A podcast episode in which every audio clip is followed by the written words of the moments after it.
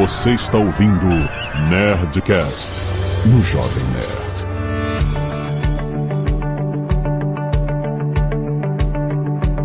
Lada, lada, lada, nerds! Aqui é Alexandre Antônio do Jovem Nerd dobrando a meta. Aqui é Flávio Augusto, dobrando a meta. Aqui é Azagal. Já, quadruplicou, já quadruplicou. Ele já dobrou ou dobrou? Se a gente dobrar a meta duas vezes, a gente dobra a meta de novo. Muito bem, nerds! Bem-vindos a mais um Nerdcast Empreendedor. Hoje vamos falar sobre metas. Nós vamos falar sobre quem trabalha com vendas, etc. Vive a meta. Não só com né? vendas. Sim, exato. E quem é empreendedor tem que fazer as suas metas. É, né? essa é a parada. É, É, então- difícil calcular a meta. Como, Como, é que calcula como a você meta? calcula uma meta que é saudável para o seu crescimento, para você sair da zona de conforto e tal, e não é demais para você também não atingir a meta e não sentir que você teve progresso, ou o que, que é de menos, que vai também te jogar no conforto, você não vai contribuir para o crescimento não o suficiente, você tem uma janela entre esses dois, um, qual é o ponto de equilíbrio para você definir as suas próprias metas, para você entender qual é o tamanho da sua meta. Se você não tem meta nenhuma, você atinge a meta para dobrar a meta. Todo esse papo fica aí que tá muito bom.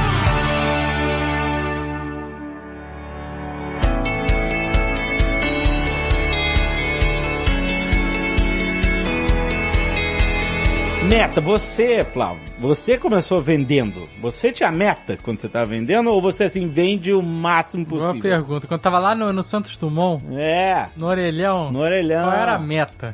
É, meta é, é a vida da- de vendas, né? Mas não é só venda não, como disse o Azagal. Isso o cara que trabalha em produção, o cara que trabalha na área administrativa, ele tem meta de redução de custos, ele tem meta de diminuir o turnover de funcionários. O cara do RH, por exemplo, trabalha com esse tipo de indicador, né? Meta é aquilo que orienta o trabalho de qualquer pessoa, não é? A pessoa que não tem meta, ela não tem claro para ela qual deve ser a sua produtividade, aquilo que ela está atingindo, o que, que ela quer alcançar, qual é o objetivo dela, né? Qual é o propósito que ela está ali? Ela está ali para quê? Todo mundo tem que ter uma meta, sem exceção. Agora, na área de vendas, é, isso é muito mais quantificável. Sim. Então a gente tinha uma orientação voltada para metas muito bem definida. Nós tínhamos ali os, os alvos que a gente tinha que alcançar da equipe inteira, os meus alvos, meus, minhas metas individuais também. Eu tinha os incentivos financeiros, os incentivos para ser promovido, a depender do atingimento das minhas metas. Então a meta, você tem a meta diária, semanal, mensal, anual. Né? O atleta tem meta, né? Sim, sim, todo mundo tem que estar perdendo peso, tem meta, vai perder peso. Todo mundo tem que ter meta. Uh, para perder peso, então nem se fala.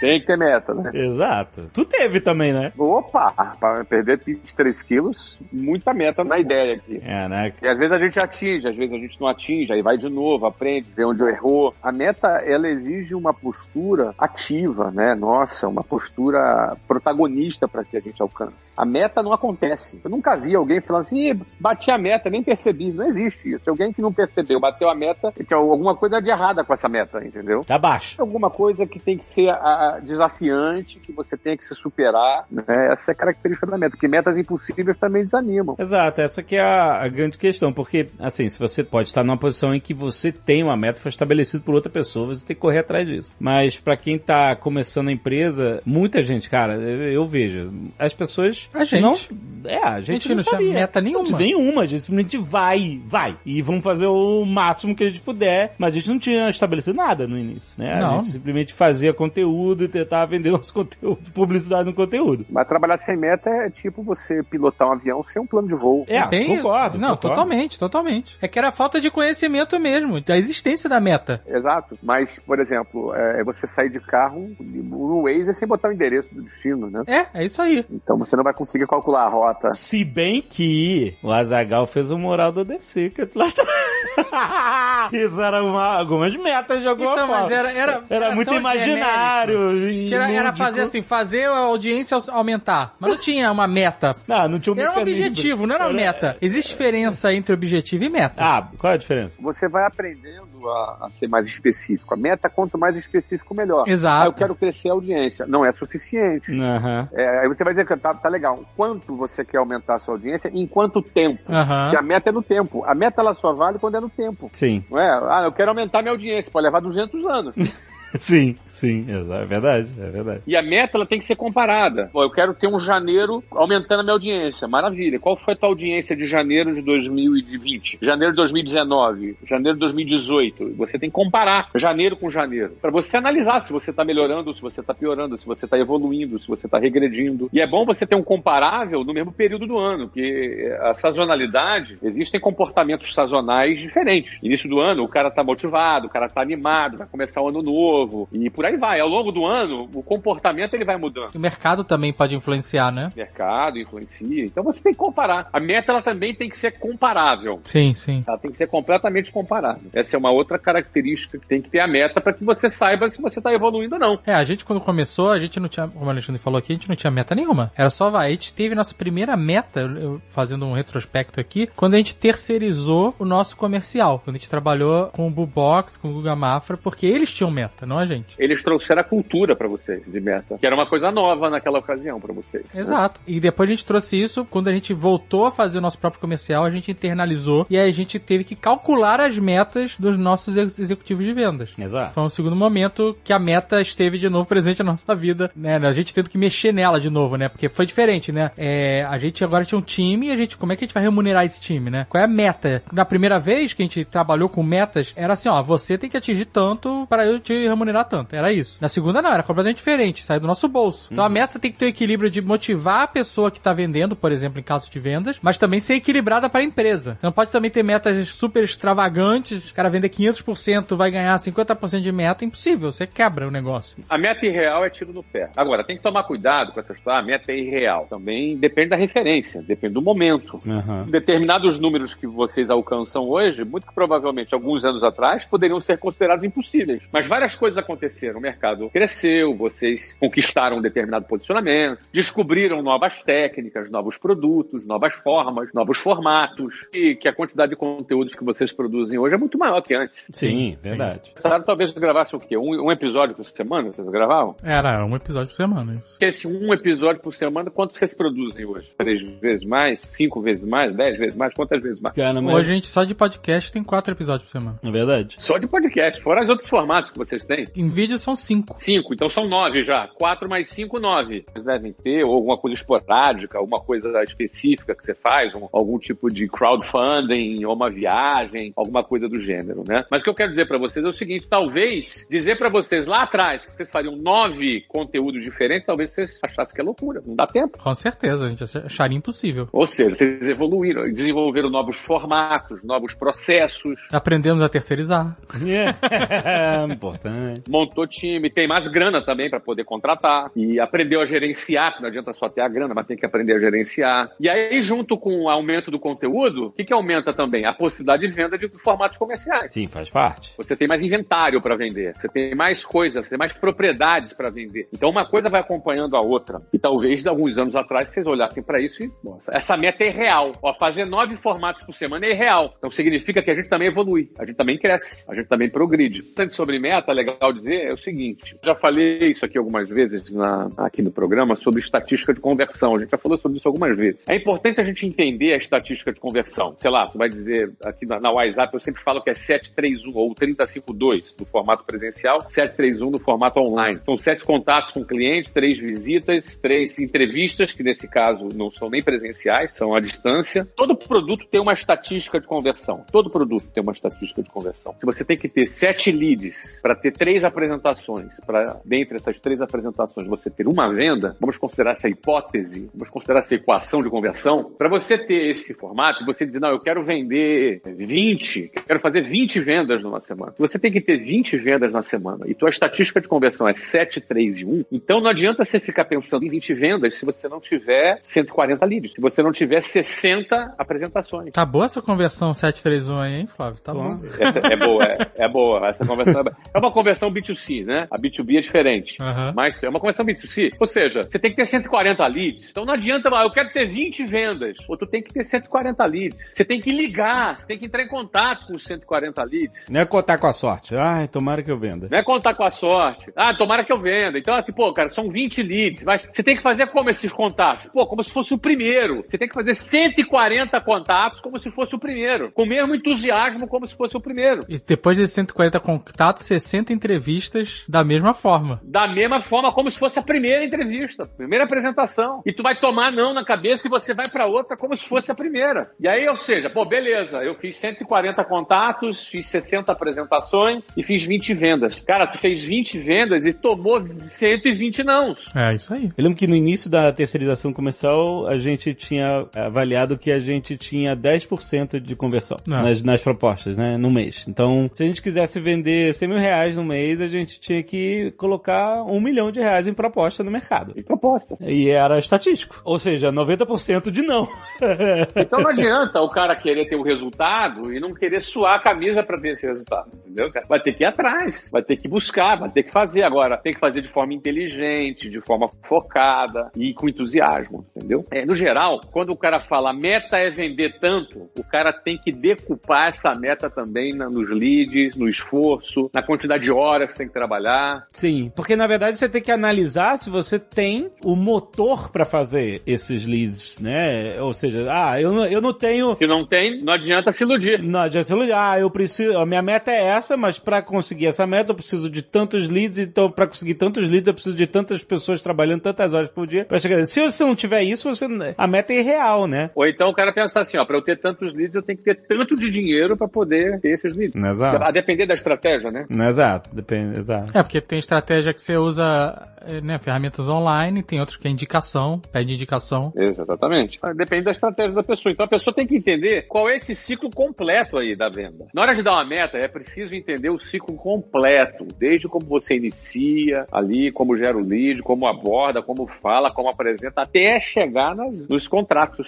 finais, fechando. E quanto custa esse processo também, você tem que entender, né? Quanto custa em dinheiro e em tempo. É, porque tem que ser real o cara poder atender 120 leads numa semana, por é. exemplo, né? puder. O cara tem que estar disposto a isso. Tem que estar disposto, tem que estar disposto, tem que ter o lead, tem que ter as ferramentas, tem que gerar tudo isso. Daí vem a venda, né? É interessante que você trouxe o seu modelo, né, do WhatsApp, do 731, aonde a venda, ela, a sua meta é, é, são vendas, né, são conversões, porque você tem um, vamos chamar assim, um pacote, né, fechado que você está vendendo. Mas, por exemplo, no caso de publicidade, no caso do Jovem Nerd, a nossa meta era valor e aí tem uma variável, porque você pode pegar um cliente grande que vai te pegar metade de uma meta ou 100% 100% da meta, por exemplo, mas você pode também trabalhar vários clientes pequenos que vão fazer acontecer a meta do mesmo jeito. Só que isso gera um, um complicador que é atender um cliente é mais rápido do que atender, por exemplo, 10 para chegar no mesmo resultado. Sim, ah, sim, né? sim. E isso depende muito do que você pode entregar, por exemplo, no caso do Jovem Nerd, quais são os valores das mídias, porque às vezes a gente não consegue ter uma mídia, um pacote de mídias que vai atender um cliente só, sabe? Uhum, então a gente uhum. tem que ativar vários clientes diferentes para conseguir chegar na mesma meta. E aí o tempo é diferente diferente, né?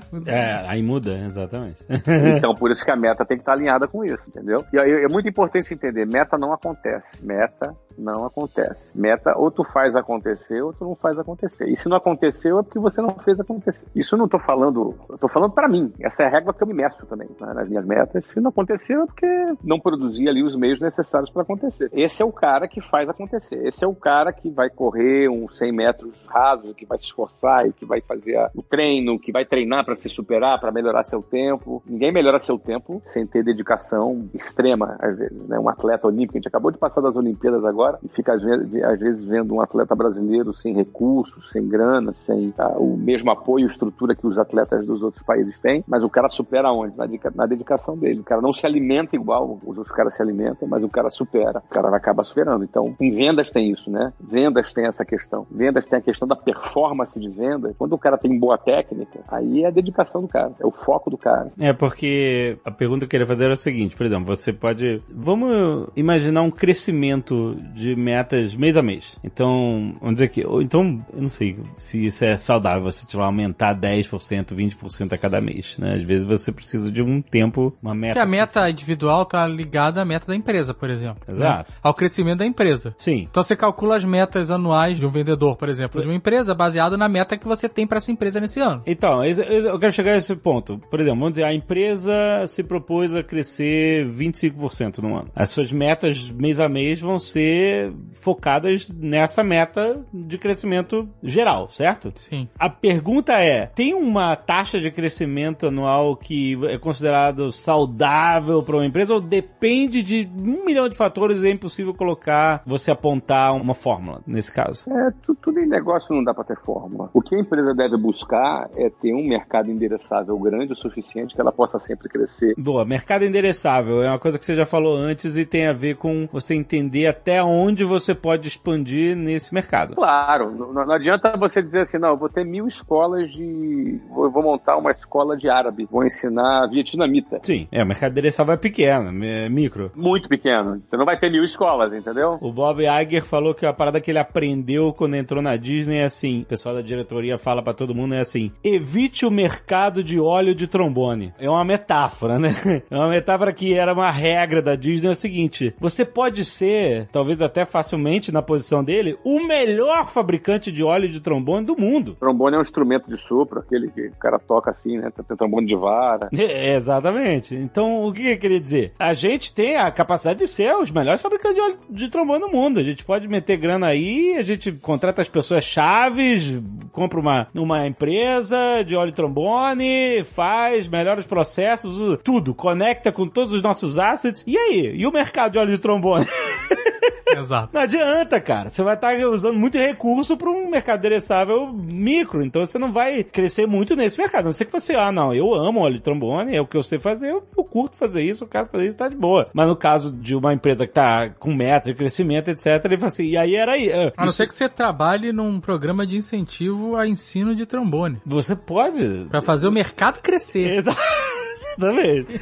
Mas ele sempre evita o óleo de trombone, não bota dinheiro onde você não tem escala, crescimento, mercado endereçável, etc, né? É isso que eles queriam dizer. Pois é, então se você tem um mercado endereçável, aí é uma questão de você saber trabalhar. Você não vai aumentar a sua meta, suas vendas, só com as suas vendas. Você pode aumentar as suas vendas totais montando um time de vendas. Era isso. Essa é a parada. Porque você tem como apertar parafusos diferentes para ter um- uma evolução nos resultados, né? O resultado da empresa, você pode aumentar a venda unitária, a quantidade de vendas que tu faz, seja a venda através da sua venda individual ou a venda da equipe, você pode contratar mais pessoas. Você pode aumentar o seu investimento em marketing para você aumentar também essas vendas. Aumentar o seu ticket médio, criando cross-sellings e upsellings no teu mix de produtos. Você pode lançar produtos novos. E você pode também comprar concorrentes, comprar outras empresas, comprar ações que complementem, aumentando a tua receita, transformando um concorrente num produto teu. De forma geral, você tem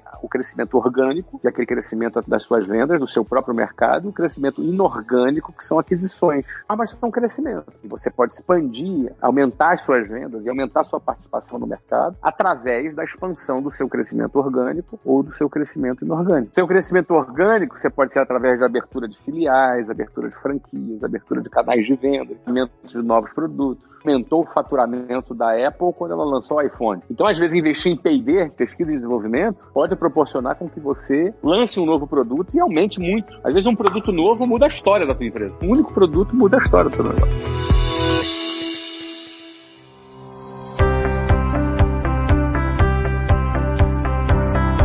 O Michael Eisner, lá na década de 80, ficou conhecido como o cara que subiu o o preço dos tickets dos parques da Disney. É, eles... Ele voltou então agora pra Disney? Não, agora, agora, agora, meu amigo, os caras vão aumentar até não conseguir mais.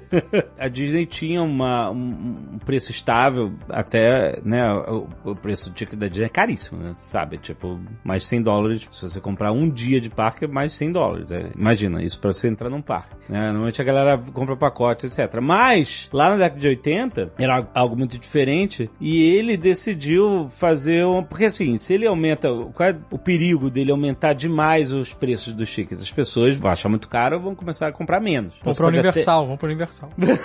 Exato. Então você, ah, sair da faixa de concorrência do mercado, tô, tô com um ticket muito alto e, e as pessoas vão desistir, vão comprar outra coisa. Então, apesar de você ganhar mais grana com o ticket, você tá diminuindo o volume e aí pode não compensar. E pode ser até pior. Então ele fez um, encabeçou um estudo de aumentos progressivos, ano a ano e tal, na década de 80, que foi testando o mercado e o público público presente não diminuiu. Então ele ia aumentando o ticket paulatinamente assim e o, e o público continuava lotando os parques. Então ele aumentou o faturamento da empresa inteira como um todo e na época a Disney dependia imensamente, dois terços do faturamento da Disney inteira, o Walt Disney Company era dos parques. Imagina se fosse hoje. Mas é interessante É, esse exemplo, né? A gente tá falando de meta, mas como uma empresa, quando é grande desse, né, como essa, um grupo, né? Hum. Ser diversificado é essencial também, né? Também mostrou a eles a importância disso, né? Olha que interessante, você está falando aí do ticket, né? Ingresso, dos 100 dólares que custa entrar num parque da Disney. E, e qual é o limite de.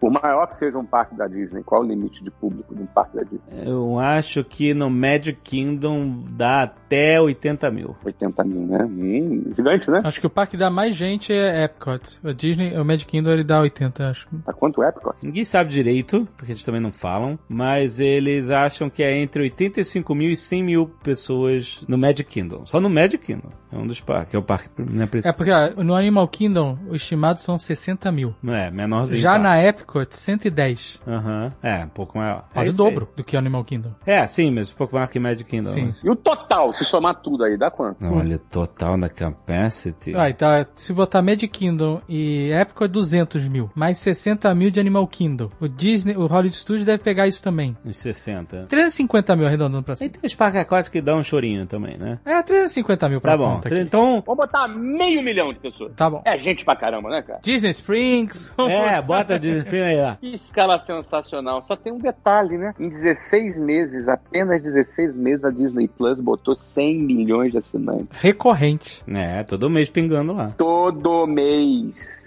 E o cara não volta no parque todo mês, porque você não tira férias todo mês. O cara não volta no parque todo dia. Esses 100 dólares dele é do- do- por 10 anos. É. 100 milhões de assinantes. Você vê que a pandemia trouxe um problema pra Disney de um lado e do outro lado a Disney Plus explodiu. Olha que sensacional. Daqui a pouco eles vão chegar à conclusão que o parque presencial é olho de trombone, hein, cara? Os cruzeiros são. Olha aí, tá vendo? Tem Disney Cruise também, né? Tem- É, pois é. Porque a gente tá avaliando aqui a Disney, eles têm um outro problema agora, né? Que é a dificuldade de contratar gente, né? Ah, isso é Então, tem os hotéis, tem os restaurantes, tudo. Não só a Disney, os Estados Unidos como um todo. Todo mundo quer contratar e não conseguem. Então, por exemplo, é, hotéis, a gente tem amigos que trabalham com turismo aqui no- em Orlando. Hotéis não tem serviço de camareira, de arrumar o quarto, essas coisas. Nem que se a pessoa quiser pagar por fora. Não tá incluído porque eles não têm gente suficiente pra fazer Uhum. de todos os quartos, todas as limpezas. Então você entrou no seu quarto, vai ter, sei lá, uma arrumação por semana, vamos supor. Eu não sei como é. Mas durante os outros dias, não. Só reposição de toalha, esse tipo de coisa. Uhum. E agora que interessante, porque a Disney, qual era a meta de assinantes da Disney? Acho que era 60 milhões. Naquela convenção de investidores, eles falaram que eles tinham uma meta de 85 milhões para 2024 Olha aí. e eles chegaram a, a mais do que isso. Chegaram a 100 milhões em março desse ano. E aí, como é que você faz quando você dobra a meta assim?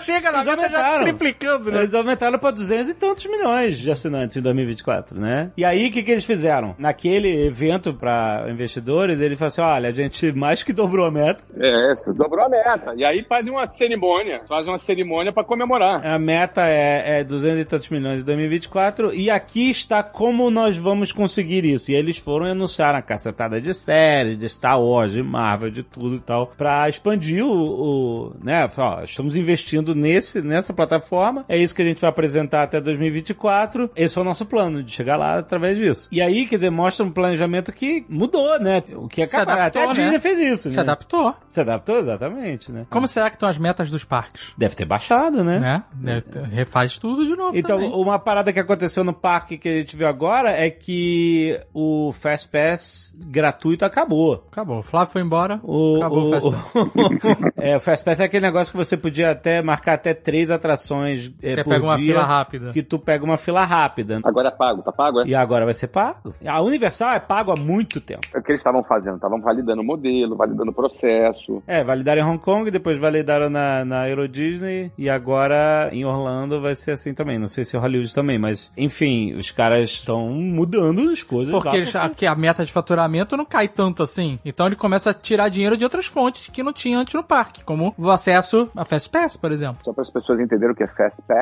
é o que? É vender o direito de furar a fila. É, que foi Orlando Sentinel criticou também, olha aí, mais uma forma dos ricos furarem a fila, tereréu. Enfim, acontece, é o mundo do VIP, né? Pague pra você ter uma parada melhor. Jovem Nerd, você quando vai ao parque, compra furar fila? Eu, eu compro agora, no aniversário compro, cara. Enfim, a hipocrisia, mas eu comprei o fura-fila no aniversário aí. Olha, a melhor coisa, melhor que fura-fila de parque é fura-fila no aeroporto.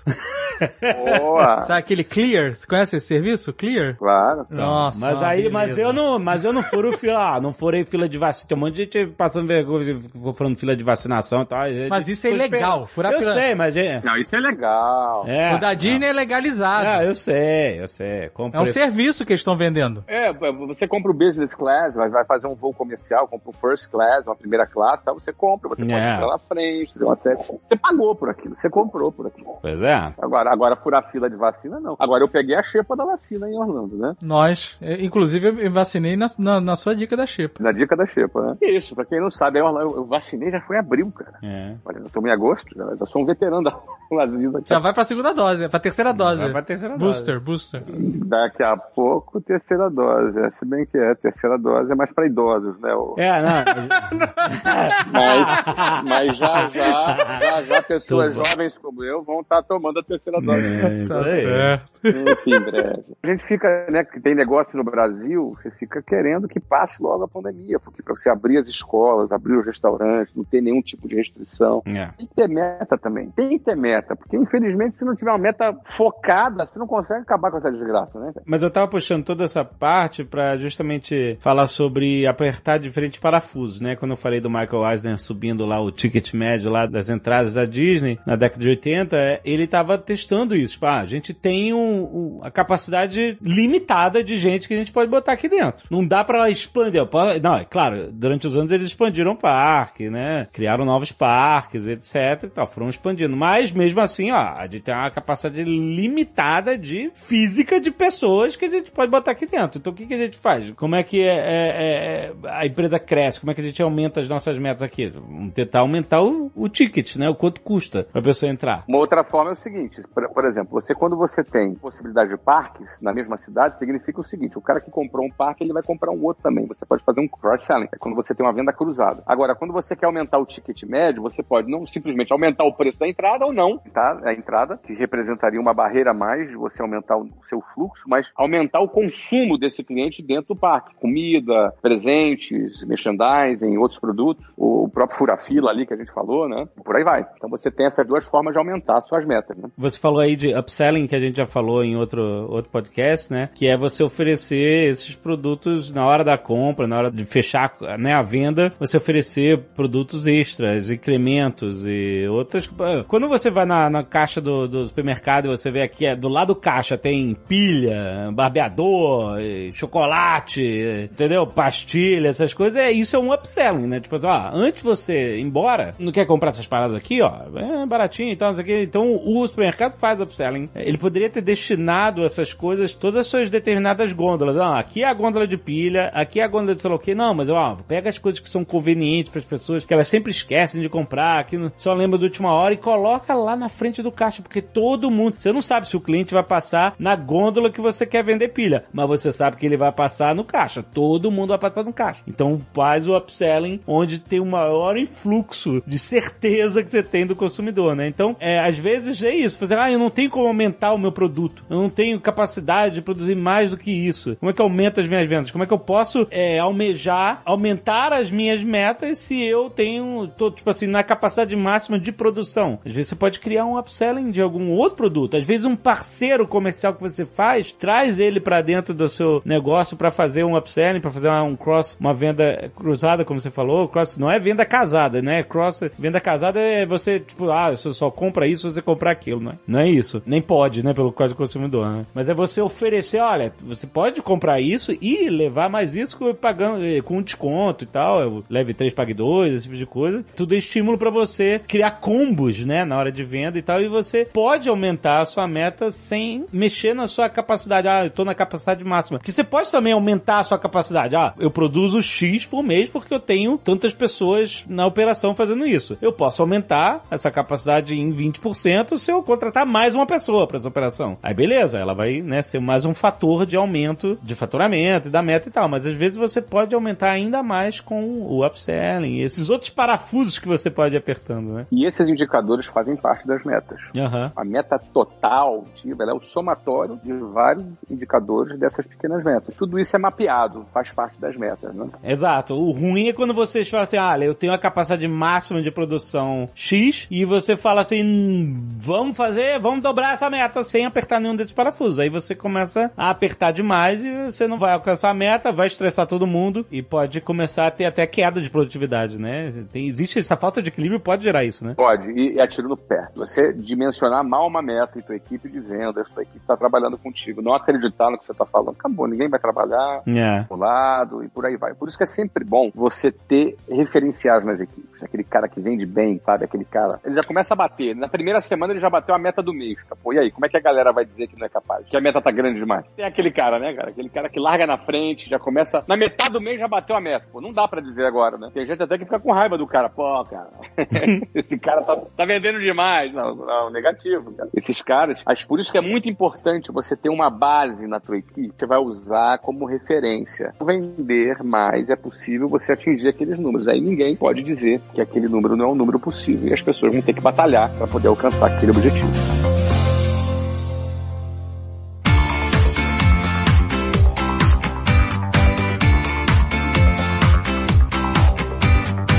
Agora eu quero saber, Flávio Augusto, qual é a meta do Jabá dessa semana?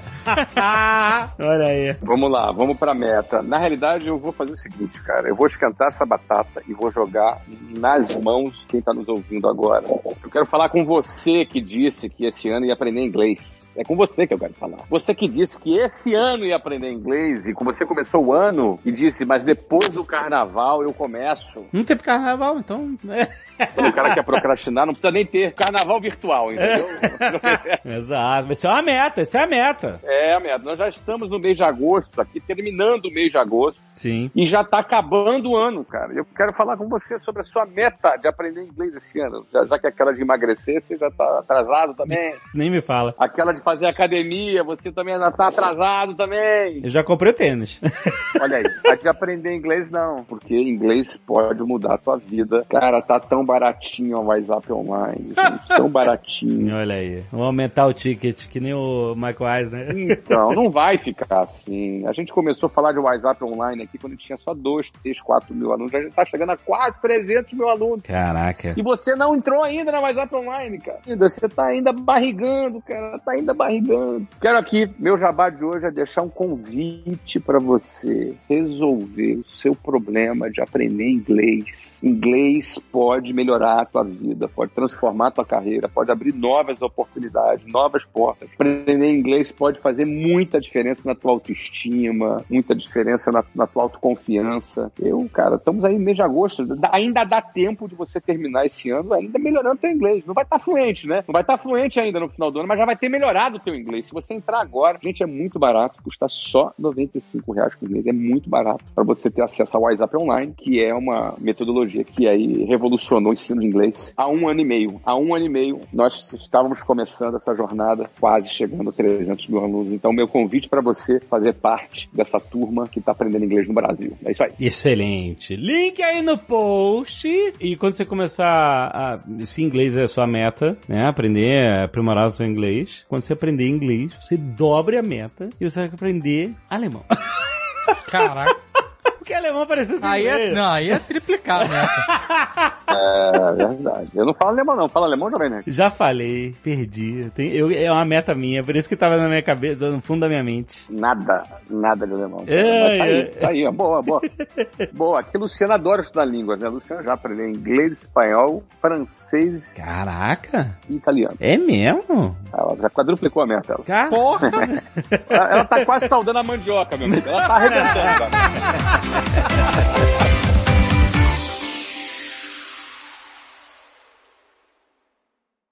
Este Nerdcast foi editado por Radiofobia, podcast e multimídia.